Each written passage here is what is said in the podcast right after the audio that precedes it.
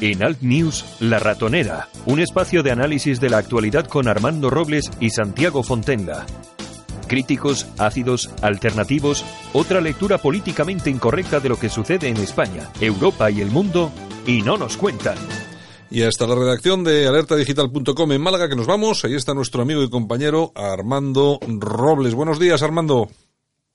Buenos días, Santiago. Feliz Día de Reyes y la frase del día. No digas traidor. Digitarte. este, este ya lo tienes ya ahí enfilado, ¿eh? Me tiene, me tiene sin vivir en mí este golfo de Teruel, el líder de Teruel Apesta, perdón, Teruel, eh, ¿cómo era? Teruel. Existe, existe. No, Teruel Apesta. Nos referiremos a partir de ahora como Teruel Apesta. De este golfo me gustaría hablar esta mañana de Reyes, de Santiago. Sí, hombre, claro que sí, ¿no? Vamos a hablar de ello. Vamos, vamos... Eh, perdona, no, es que están los... Bueno, bueno, luego, luego introducimos este matiz que creo que es interesante. Bueno, nada, yo, eh, yo, hoy pensaba ya entrar a saco con el tema porque yo creo que es el, único tema del que se puede, del que se puede hablar hoy. En principio, preguntarte. Te, voy a hacer una pregunta y tú me respondes con, con todo el cariño que puedas. De todos los políticos que han intervenido hasta este momento en esta, en este pleno de investidura, ¿eh? en este fin de semana. ¿Cuál ha sido el que más te ha gustado y por qué? Me quedo con Pablo Casado y con Inés Arrimadas. Vamos a ver, yo creo que Pablo Casado ha sido el gran triunfador dentro del bloque de la derecha. Yo sé que hay muchos oyentes que nos están escuchando que, bueno, que son, están muy próximos afectivamente a vos. Yo le ruego un ejercicio de objetividad vamos a analizar esto sin la pasión que, con la que nos gustaría que las cosas fueran como a nosotros nos gustaría, pero que a veces no son. Eh, yo creo que Pablo Casado ha sido el gran triunfador dentro del bloque de la derecha, el que más sólido ha estado en su discurso, el que mejor ha estado en la réplica y contrarréplica a Pablo, a este, a Pedro Sánchez, y yo creo que además el Grupo Popular, los diputados del Grupo Popular han acaparado el protagonismo en estas dos jornadas. De hecho, hoy, en el tema Bildu y demás, eh, han sido los diputados del, Partido Popular los que se han convertido en el eje sobre el que ha gravitado todas las polémicas y las situaciones más, más, y los incidentes, por llamarle así, más, que más impacto mediático han tenido. Esto no quita que no debemos obviar una cosa que para mí no es muy importante, Santiago. Yo destacaría el espíritu de unidad que ha existido entre el Partido Popular y Vox en estas jornadas yo creo que es importante que tanto Pablo Casado como Santiago Abascal hayan, hayan dejado, hayan arrinconado estas cuitas tontas para ver quién llega primero a la meta, cuando aquí hay un enemigo común que lo que pretende es dejarlo sin piernas ambos, y poco importa quién llegue primero a la meta, porque como se descuiden vienen estos del Frente Popular y los van a dejar sin piernas y demás. Me ha gustado ese espíritu de unidad, concretado en situaciones como la, la, intervención del portavoz de Navarra Suma, en la que los dos grupos se han sumado, han aplaudido, puestos en pie. Es decir, que no he visto, no he detectado divergencias ninguna entre los dos partidos. Yo creo que tenían muy claro que hoy, ni ayer, ni ayer, ni anteayer eran el día de exteriorizar sus diferencias internas que por muy importantes que sean, siempre serán ridículas en comparación con las diferencias que ambos pueden tener con el bloque que tienen enfrente y que era el día de aunar esfuerzo y unificar objetivos de cara a evitar lo que se le viene encima a este país, que es nada menos que la conformación de un gobierno del Frente Popular, amparado o, ayudado por lo peorcito de cada casa y, por los herederos ideológicos de, ETA. Yo me, me, gustó la intervención de Pablo, de Pablo Casado. Yo creo que agotó todos los argumentos que un líder de la oposición de derecha puede utilizar contra un felón como, como Pedro Sánchez eh, Santiago Abascal estuvo bien, pero claro, para mí cometió un, error, un error que te lo voy a comentar. Es decir, vamos a ver, Santiago Abascal dio, ofreció unos datos sobre los que gira, eh, que, son los que que son pues, eh, relacionados con algunos asuntos sobre el que gira todo toda la estrategia política de Vox, datos relacionados con inmigración, con los MENAS, con violencia de género, con mujeres maltratadas y demás, o sea, en su línea y me pareció bien. Pero es que luego salió Pedro Sánchez en su turno de réplica, claro, yo creo que Santiago Abascal cometió un error, que es pensar que Pedro Sánchez no se referiría a él, no le contestaría a él directamente como hizo en el anterior debate de investidura y que la respuesta la iba a hacer a través de Pablo Casado o en este caso de la portavoz de Ciudadanos. Y no, no, le rebatió, le contestó directamente y claro, eh, Pedro Sánchez refutó uno a uno todos los datos que había dado Santiago Abascal, con lo cual, bueno, lo rebatió completamente. Digo, señor Abascal, usted ha mentido, este dato no es cierto, y, y el otro lo contrapuso con sus propios datos. Yo pensaba que en el turno de contrarréplica Abascal refutaría al mismo tiempo a Pedro Sánchez, pero no lo hizo. Dijo, no, no, yo no, usted ha venido aquí a insultarnos y demás y, y, yo no voy a entrar en ese juego, ¿no? Simplemente ha refutado los datos que tú has dado en materias tan sensibles sobre el que gira parte de la estrategia del de Vox, en materias como violencia de género, como, como menas, como inmigración ilegal y demás. Ahí estuvo para mí algo desacertado Santiago Abascal porque no llevó unos datos complementarios o paralelos que hacer frente a los que había ofrecido Pedro Sánchez. Pero más allá de este, de este asunto, me parece que lo más importante es la prevalencia del espíritu de unidad entre los dos partidos frente a lo que se nos, viene encima y bueno, y en materia inopinable el protagonismo de estas dos jornadas lo han acaparado los diputados de, del Partido Popular. ¿De qué se hablaba hoy durante todo el día? Bueno, pues de la actitud de, de Suárez y Llana, de la diputada, la hermana de Jiménez Becerril, que se enfrentó a la dirigente de a los dirigentes de Bildu, Hoy eh, los escaños, ayer los escaños del Partido Popular fueron los que, bueno, los que provocaron esa situación de tensión cuando, coincidiendo con la intervención de la portavoz de Bildu, es decir, que el protagonismo lo han acaparado en esta ocasión los diputados del Partido Popular. Pero lejos de ser esto un demérito para vos, yo creo que me quedo como dato positivo el espíritu de, de, unidad que ha existido entre los dos partidos, que creo que son conscientes, tanto Santiago Abascal como Pablo Casado, insisto, que por muchas que sean las diferencias que pueden tener ambos, estas son insignificantes en comparación con las que, con las que, con las que deben tener con respecto a Pedro Sánchez y a sus y a sus socios. Creo que Abascal en el, en el día del sábado no tuvo su mejor día, hizo un discurso, bueno, pues sí, un discurso aseado en su línea, pero falló a, a la hora de no saber rebatir los datos que, le que ofreció Pedro Sánchez, refutando al mismo tiempo los que él había ofrecido en temas que son importantes para, mucho, para muchos españoles. No sé cómo lo verás tú, pero vamos, esa fue en, esa es mi primera conclusión de lo que vimos en la jornada del sábado.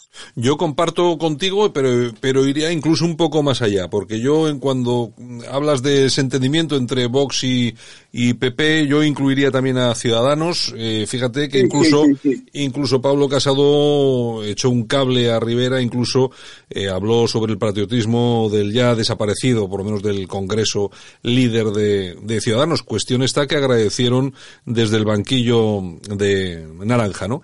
Y luego hay, hay otro tema que eh, a mí me gustaría. Me perdone un momento. Santiago, perdóname, antes de. Se me había olvidado destacar la intervención el pasado sábado por la tarde Inés Arrimada, que me encantó, vibrante, contundente, yendo al quid de los asuntos, eh, eh, con un discurso fresco, con, eh, tajante, y me recordó muy mucho a la Inés Arrimada, que a todos nos sorprendió cuando yo particularmente no la conocía, y vi, escuché sus primeras intervenciones en el Parlamento catalán, enfrentándose a los separatistas, y la verdad es que fue una gratísima sorpresa, no solamente para mí, sino para muchos españoles. Bueno, pues la Inés Arrimada del pasado sábado, contundente, en la misma línea que había mantenido en el Parlamento de Cataluña, a mí me encantó, me encantó, ha sido probablemente una de sus mejores intervenciones y por supuesto la situó muy por encima, muy por encima, porque además da una imagen de frescura y de credibilidad que a mí, por ejemplo, no me la daba Albert Rivera. La situó muy por encima de la capacidad de liderazgo que podía haber tenido, que pudo tener Albert Rivera dentro de Ciudadanos. Pues eh, comparto. Y, lo que te iba a comentar, y a todos nuestros oyentes, que hay otra cuestión que me ha llamado poderosamente la, la atención, que es una que se divide en dos. Que yo creo que las tornas han cambiado y esto eh, a partir de ahora ya no van a ser eh, debates como hasta ahora los conocíamos en el, en el Parlamento, sino que van a ser, yo que sé, creo que sesiones bastante duras, cargadas de datos. La estrategia socialista ha cambiado, ha variado frente a todos los datos que se están lanzando desde formaciones como Vox. Han decidido, alguien ha decidido que la forma de combatir es con datos. A partir de ahora, pues seguramente o nos aburrimos mucho o si hay eh, alguien que rebata nos podemos divertir mucho. La cuestión, y ahí es donde entra la segunda apreciación que quiero hacer yo. A mí me extraña mucho que tengamos un partido político como Vox, que estamos todo el día, como tú bien dices, hablando de cuatro cosas, no de, de 23, de cuatro cosas, y que cuando aparece alguien eh, y nos lanza cuatro datos, no tengamos la capacidad para rebatirlos o desmentirlos. Y esto eh, se genera porque hay un problema que no acabo de entender de un partido con 52 o 53 diputados. Y es que hay que tener un argumentario, Armando. Hay que tener un argumentario que Santi Abascal se lo tiene que conocer de memoria. Y si a él le dicen que las denuncias que, que son falsas es el 0,0001, tiene, que, Tiene, tiene que conocer que eso es falso. Y si él no lo sabe, que pregunte, que pregunte a las personas que sí saben. Claro, es que... Dime, dime. No, no, perdona, perdona, continúa, perdona. No, y el, el, tema es ese, básicamente ese, que es que hay que saber, eh, hay que preguntar para ir preparadito, hay que llevar los deberes hechos. Santi Abascal, en la segunda parte de la en la primera estuvo muy bien, en la segunda, en la segunda no traía los deberes y le pillaron. Fíjate tú si le pillaron que estaba tan nervioso que tuvo que sacar un papel para empezar a hablar del pasado del PSOE. Pero es que tenemos que sacar un papel para hablar del pasado del PSOE si nos lo sabemos todos de memoria. Y luego estaba tan nervioso que no podía ni desdoblar el papel. Y luego esos nervios le llevan a confundir a Calvo Sotelo con no sé con quién, no sé con quién dijo, eh, con bueno, no, me acuerdo. Pero vamos a ver, estaba muy nervioso porque Pedro Sánchez le pilló. Y por eso te digo yo que a partir de ahora los debates eh, el entorno de los debates, sobre todo con Vox, van a cambiar, porque los van a sacudir con datos. Así que como no vayan bien preparados, lo tienen bastante complicado, Armando. Yo estoy convencido que Santiago Abascal pensaba que Pedro Sánchez no le iba a entrar al trapo a él, que le iba a aludir a través de que previamente para infligir un mayor daño al Partido Popular le iba a responder dirigiéndose directamente a Casado, como hizo en el anterior debate de investidura. Hombre, Vox tiene gente muy cualificada para preparar un discurso aseado, bien preparado, con importantes referencias, que es lo que hizo Santiago. El problema fue luego en la, en la réplica, es decir, cuando Santiago Abascal ofrece unos datos, y que no son datos cualquiera, que son datos relacionados con los temas principales, fundamentales sobre los que se vertebra la estrategia política de Vox. Y luego sale el señor Sánchez, el Pedro Sánchez, y le dice, no, no, está usted engañando, es mentira que hayan tantas denuncias falsas y un 0,6. Yo estaba convencido, digo, bueno, pues ahora se lo va a comer Santiago Abascal, lo va a dejar al presidente como un embustero, porque es que además le refutó todos los datos y lo dejó, bueno, digo, no puede quedar su credibilidad en entredicho. A mí me sorprendió que en el turno de contrarréplica la reacción de Abascal fue decir, usted ha venido aquí a enfangarnos y demás, y yo no voy a entrar en ese trapo. No, no, él, es que él le ha refutado los datos con otros datos. Y yo quiero saber si es verdad esos datos que ofrece el presidente, porque en ese caso usted, señor Abascal, no está engañando, o no se ha, o no, o ha ido al Congreso sin hacer los deberes y demás. Ahí, esa, esa posición fue decepcionante, sí, la referencia al Partido Socialista en, la, en el año 34, que por cierto fue leída, alguien se la había preparado, porque hay gente cualificada, vos, eso nadie lo, lo pone en cuestión. Pero sinceramente, Santiago, a mí lo que ocurrió en el año 34, bueno, como para tener una cierta perspectiva histórica, pues me puede interesar hasta cierto punto, pero a mí lo que me inquieta y me interesa es lo que va a ocurrir en España a partir, a partir de, a partir de ahora. En ese sentido, pues creo que es inopinable, inopinable salvo que uno esté inoculado por el sectarismo más atroz, que el gran vencedor dentro del bloque de la derecha en este debate de investidura ha sido Pablo Casado, que el protagonismo lo ha acaparado la bancada del Partido Popular, de hecho, y de lo que se ha hablado, y los que han, los que protagonizaron ayer los incidentes y las protestas contra Bildu, procedían todos de la bancada de, del PP, realmente después del discurso de Casado el sábado, que fue un discurso muy brillante, Allá, había ya pocas cosas adicionales que aportar por parte de, de, Santiago Abascal, pero vamos, hizo un discurso para mí bueno y coherente y demás en su línea. Donde falló fue la, al no saber replicar o refutar los datos con los que, valga la redundancia, Pedro Sánchez le, había refutado previamente. Y luego también hacer una consideración, Santiago. Estos felones del Partido Socialista están agitando el fantasma del tamayazo. No, no, el tamayazo ya existe, lo tienen ellos. Que es este golfo de Teruel, el guitar, que le va a dar el a Pedro Sánchez, lo que no va a hacer ni Esquerra Republicana, ni Bildu siquiera, le van a, se van a abstener. Este es tan tonto que le va a dar el sí a Pedro Sánchez. Hombre, el tamallazo existe.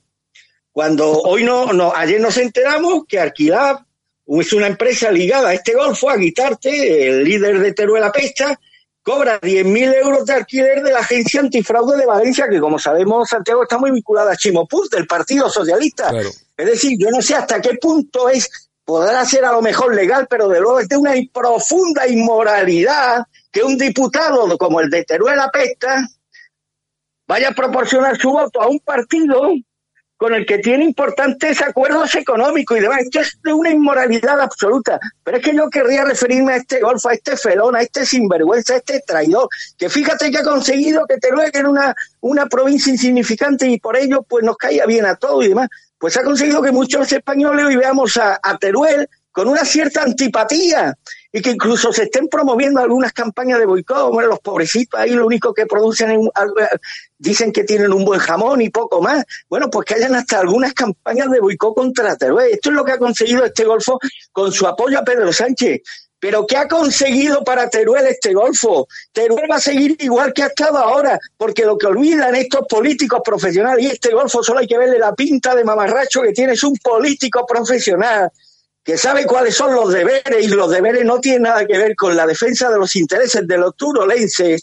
Teruel va a seguir aislada, Teruel va a seguir eh, con una despoblación galopante, porque esto están acostumbrados a la cultura de la subvención. Este es un arquitecto que ha vivido y vive de, proyectos a empresas públicas de Teruel y de otras comunidades. Estos están acostumbrados a que el progreso, a que el desarrollo de los pueblos tiene que venir dado a través de las subvenciones, de fondos del Estado. Y no es así. Yo le voy a poner un ejemplo. Cuando los eurodescendientes que arribaron a Estados Unidos, la mayoría de ellos anglosajones, conquistaron el, a finales del, del pasado siglo XX, XIX, del siglo XIX, el viejo e inhóspito oeste, lo hicieron bajo unas condiciones extremas, bajo unas condiciones geográficas, climáticas extremas. Tuvieron que luchar contra la climatología, tuvieron que luchar contra un territorio inhóspito, tuvieron incluso que luchar contra el alma cainita y el alma de lobo de muchos hombres pero aún así consiguieron convertir el viejo oeste norteamericano sin ayudas oficiales y sin ayudas públicas y sin subvenciones en un auténtico vergel, que es lo que hoy se conoce, pues todos esos estados, California, Nevada y demás. Y esto lo consiguieron con esfuerzo, con dedicación, con disciplina, con creatividad.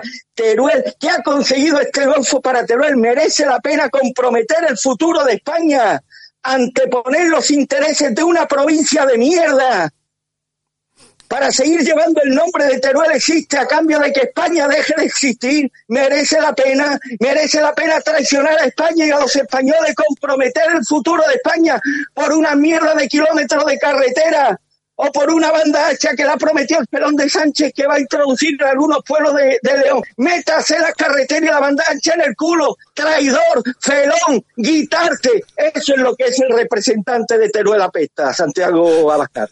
Santiago Santiago se puede comprometer el futuro de España anteponer la existencia de Teruel, una provincia de mierda, la existencia de España. Y si dijeron, no, es que hay un paquete, una batería de medidas y demás que va a reactivar la economía de Teruel, la va a repoblar y demás, pero ¿qué ha conseguido para Teruel? Unos kilómetros de carretera que seguramente no se van a ejecutar porque aquí no va a haber presupuesto para poder desarrollar ninguna obra pública y meter la banda ancha en algunos pueblos de Teruel merece la pena, merece la pena estas concesiones, presuntas concesiones del gobierno del felón de Pedro Sánchez a cambio de traicionar el futuro de España y de los españoles. Traidor, felón, guitarte. Se ha cortado. ¿Estás ahí, Armando? Yo sí, ah, estoy ah. indignado, pero estoy aquí. Ah, oye, oye, no sé si perdonarte, me has llamado Santiago. No, no, no, bueno, fíjate cómo estar el alterado, hombre, por Dios, por Dios. No, pero, hombre, eh, es que además es que ha conseguido que nos caiga hasta con que veamos hoy Teruel, la percibamos con la antipatía con la que nunca la hemos percibido. eso sí, eso, sí, que, este eso sí que es verdad. Para este Perón, el que Teruel exista una mierda de provincia, es más importante que la propia existencia de España. Pues mire usted, no hay kilómetros de carretera que se puedan hacer en Teruel, ni hay banda ancha, ni hay medidas de mierda como esta que puedan justificar la traición que usted va a perpetrar mañana a todos y cada uno de los españoles. Y espero que esta traición de este golfo de gritarte quede grabada en la mente y en la memoria colectiva de los españoles y por supuesto de los turolenses y de los aragoneses, eh, Santiago. Hombre, y luego otra cosa, hombre, el del PNV, ya es que les tengo un, es que, es que ya mi asco y ya se nota y mi odio rebasa todos los límites, Santiago, y perdóname, pero lo de un sentimiento personal. Lo único que me puede faltar es que me digan a mí los jueces que no, que tengo que amar, esto es como caperucita, no, usted tiene que amar al prójimo, ¿no? Eso que me lo diga el cura, ¿no? Yo sabré que a quién amar y a quién odiar. El hombre escuchar al del PNV, al Aitor, al de Soria, con esa cara de asco que parece que está oliendo mierda. ¿Ha visto la expresión del tío del Aitor Esteban? Sí, que está escandalizado con lo que hubo ayer. Escandalizado. Que a usted no le escandalizaron los 900 crímenes de la banda terrorista esta. No, eso no. Golfo. A usted no le escandalizaba cuando el Xavier Alzano, reconocido por él mismo, se entrevistaba con los líderes de ETA en el sur de Francia y les decía apretar, apretar, apretar. No le escandalizaba eso. ¿Y qué le escandalizaba? Algunas voces que se escucharon ayer en el hemiciclo, es que es todo un despropósito, Santiago. Por eso es tan infame y tan vil la actitud que van a llevar mañana los diputados socialistas. Yo creo que entre la bancada socialista, hombre, yo no los conozco a casi ninguno, pero supongo que habrá gente normal, decente, padres de familia, gente que quieren a su familia, que quieren lo mejor para su país, para su comunidad. No pueden participar en la perpetración de una de las mayores fechorías que va a acabar con España, que no puede ser bueno el futuro de una nación que descanse en un gobierno ayudado por Esquerra, por Rufián, por los separatistas, por Bildu, por los comunistas de Pablo Iglesias. Santiago, no puede ser esto bueno para España. Pero claro, yo de, los separatistas me espero lo peor siempre. Pero de este golfo de Teruel, de quitarte, ¿qué gana este señor apoyando al felón de Pedro Sánchez? Unos kilómetros de mierda de carretera, banda ancha en algunos pueblos de Teruel. Métaselo en el culo, traidor. Pero no, bueno, hay, hay una cosa que es, que es muy interesante. Hay que saber si, si, porque este hombre, hasta, ya sabes que hasta hace aproximadamente dos meses estaba empadronado en Valencia. Eh, no sé si no sé si no sé si tendrá valor a ir por Teruel eh, después de esto. Bueno, pues yo no sé. Lo único que aquí estos golfos de eh, los que rodean a Pedro Sánchez están alentando y ventilando el fantasma, están aireando el fantasma del tamayazo. Y no, no, aquí el tamayazo conocido es que el apoyo a Pedro Sánchez, el apoyo definitivo, va a proceder de un señor, el líder de Teruel Apesta, que está vinculado a una empresa dedicada a los alquileres, que cobra 10.000 euros de alquiler, valga la redundancia, a una agencia antifraude de Valencia vinculada al Partido Socialista. Hombre, si esto es, esto puede ser todo lo legal que se quiera, incluso legítimo, pero si esto es moral, que venga Dios en lo vea. Pero si solo hay que verle la cara de golfo que tiene, el quitarte, Santiago, solo hay que ver la cara de golfo que tiene. Pues no se le cae la cara de vergüenza que políticos profesionales como Ana Abraham a la hora de la verdad han dicho, señores, yo no puedo traicionar a mis compatriotas, yo no puedo votar esto, yo no puedo votar esto sabiendo que aquí no va a salir nada bueno. Oye, ni Revilla. Ni Revilla. Fíjate tú, porque de lo que hagan esta gente va a depender la calidad de vida, la economía de mis hijos, de mis nietos, de mi hermano, de mis padres, la pensión de mis padres, el futuro de las pensiones de mi hijo. Yo no puedo votar a esta gente por muchas diferencias ideológicas que yo pueda tener con la derecha, por muy inclinada que esté a defender los intereses de Canarios, de Canarias, por encima incluso que los del resto de España. Pero yo no puedo eh, apoyar la perpetración de una fechoría que supondría la llegada al poder de Pedro Sánchez, apoyado por lo peorcito de cada casa, coño. Yo me quito el sombrero ante Revilla y ante el portavoz del Partido Regionalista Cántabro eh, eh, en Madrid, que estuvieron dispuestos a ser presidenta Pedro Sánchez hace unos meses pero ahora han visto que las circunstancias son completamente distintas y han dicho, señores, aunque consigamos algunas migajas para Cantabria, que esto es lo que el Golfo de Vitarte tendría que, de esto tendría que aprender, aunque consigamos algunas migajas para Cantabria, no hay ave en el mundo, no hay ave en el mundo,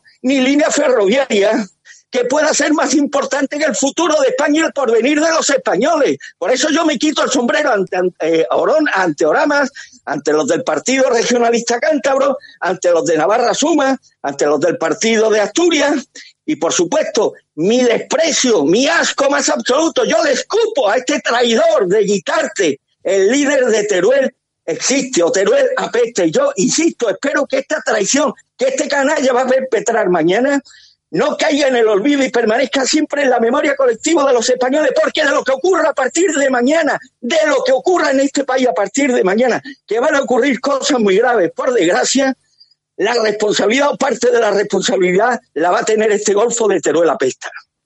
Bueno, y vamos a tener a los ministros de, de Podemos, entre otros. Eh, Armando, yo creo que la cosa, bueno, aparte ya de la, de la traición de Guitarte, eh, pues tenemos lo que viene después, eh, lo que tú dices, lo que viene después. No se puede, no se puede esperar nada bueno de lo que nos va a caer con estos tíos ahí, ¿eh?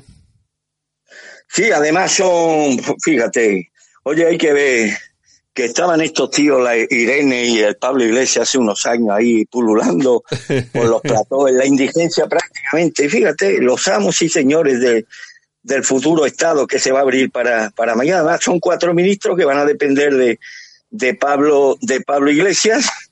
Y una cosa importante, Santiago, eh, es que no se les conoce otra actividad laboral que la política, ninguno de ellos. Nada más. Nunca han tenido la responsabilidad de pagar una sola nómina.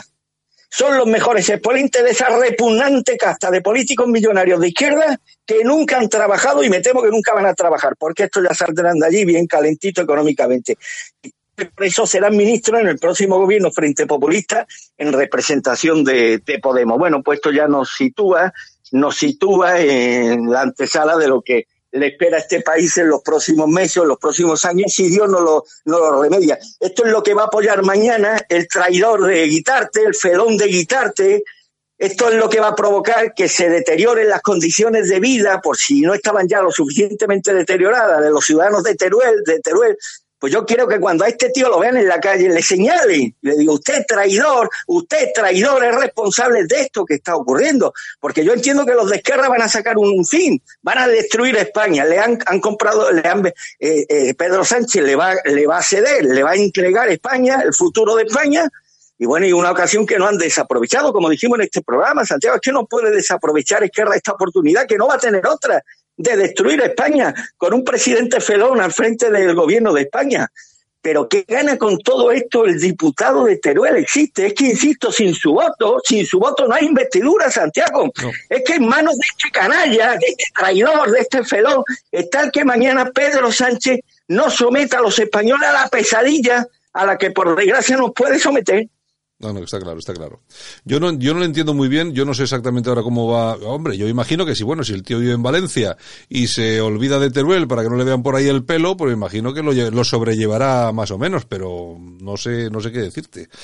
En fin, no sé, no sé qué decirte, la verdad. Ya veremos a ver qué es lo que pasa. Bueno, hoy, hoy se acaba el asunto y a partir de ahora es cuando vamos a tener que agarrárnosla con papel de fumar. A falta de comunicación oficial, los ministerios que le corresponden a Podemos serán el de Igualdad, que encabezará eh, la doña Irene Montero, el de Trabajo, que va para la diputada de Galicia en Común, Yolanda Díez, el de Universidades, que liderará el sociólogo y economista próximo a En Común, Manuel Castells, este que es muy cercano a, a Daclau, y el Ministerio, y el Ministerio de Consumo, que se lo inventan para el coordinador federal y de Izquierda Unida y gran comunista Alberto Garzón, que este es el que no duda en luego hacerse una boda donde se la hace y gastarse un, un dineral. Pero claro, como le pagamos todos el sueldo y se lo pagamos muy bien, pues bueno, es lo que tenemos. O venirse en el AVE de Madrid Málaga, no sé si viste la imagen, con la mujer ahí despatarrada. O sea, este es el respeto al mobiliario público de estos comunistas, Santiago. Pero ahí lo importante es que estos cuatro golfos que van a depender directamente de Iglesia, vicepresidente, si Dios no lo remedia. A esto antes de meterse en política, tú los ponías boca abajo a los cuatro y no les sacaba un euro. boca abajo y no les sacaba un euro. Las, telarañas del bolsillo.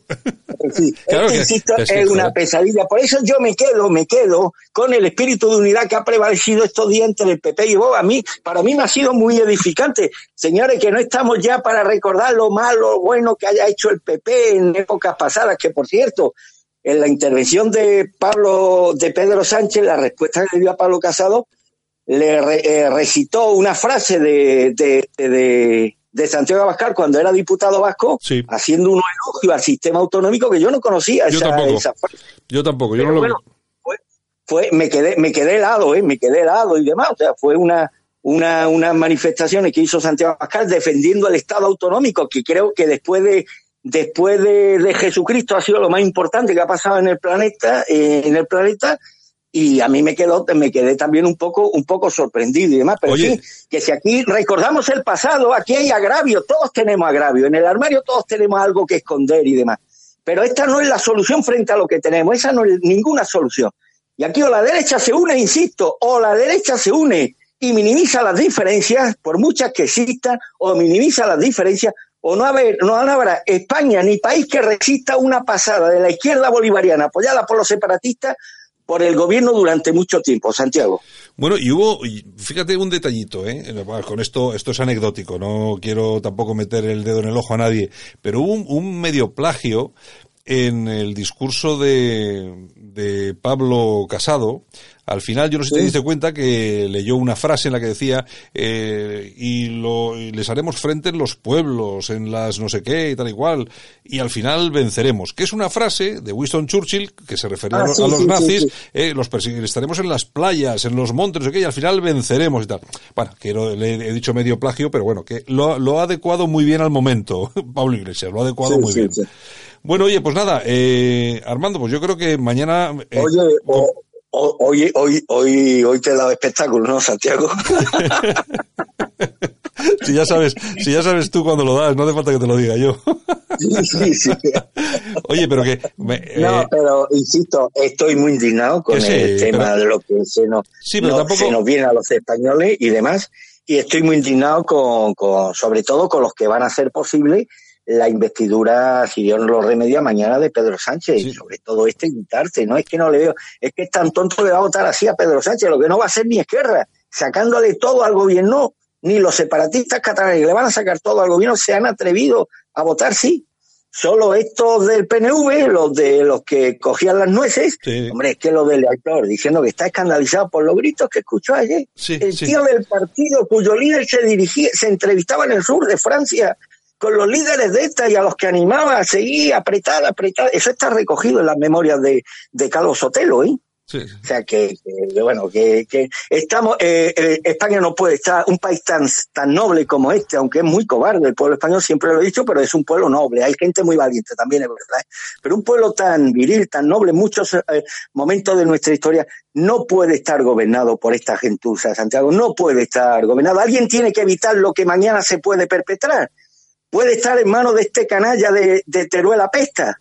Por eso yo invoco, si le queda un átomo de decencia o de moralidad o de patriotismo, un átomo nada más, tiene que revertir el sentido de su voto, porque lo que está en juego, insisto, probablemente a nosotros nos va a afectar mucho menos que a otros, que a otros que han votado a la izquierda. Pero esto que va a empezar a ocurrir en España a partir de mañana, si va a tener un damnificado o unos damnificados, van a ser precisamente los habitantes de provincias que están poco dotadas económicamente, que tienen poca infraestructura, como es el caso de Teruel. Insisto que el futuro de España y de la dignidad de los españoles está muy por encima, mucho por encima, años luz, de alguna mierda de, de kilómetros de carretera que el gobierno te pueda construir en, Teruel, o por mucha bandancha que pueda meter en algunos municipios de Teruel. Por eso apelo a la responsabilidad de los turolenses que conozcan a este individuo para que presionen pacíficamente, evidentemente, en la medida en que puedan evitar la consumación de un auténtico desastre y tragedia para el porvenir colectivo, como sería la investidura de Pedro Sánchez a partir de mañana. Santiago. Muy bien. Pues nada, Armando, si te parece, nos vamos y regresamos mañana y seguimos comentando, ¿de acuerdo? Eh, feliz Día de Reyes a ti a todos los oyentes. Santiago, un abrazo fuerte. Que nos traigan muchas cositas. Bueno, a mí ya me han traído, pero bueno, ¿a ti te han traído algo ya? El, mejor regalo sería que fracasara mañana la investidura de Pedro Sánchez. Ese sería el mejor regalo eh, que puedan hacerle al pueblo español. Bueno, bueno. Pues venga, hasta mañana, Armando. Un abrazo. Un abrazo, cuídate, amigo. En Alt News, La Ratonera, un espacio de análisis de la actualidad con Armando Robles y Santiago Fontenga críticos, ácidos, alternativos, otra lectura políticamente incorrecta de lo que sucede en España, Europa y el mundo, y no nos cuentan.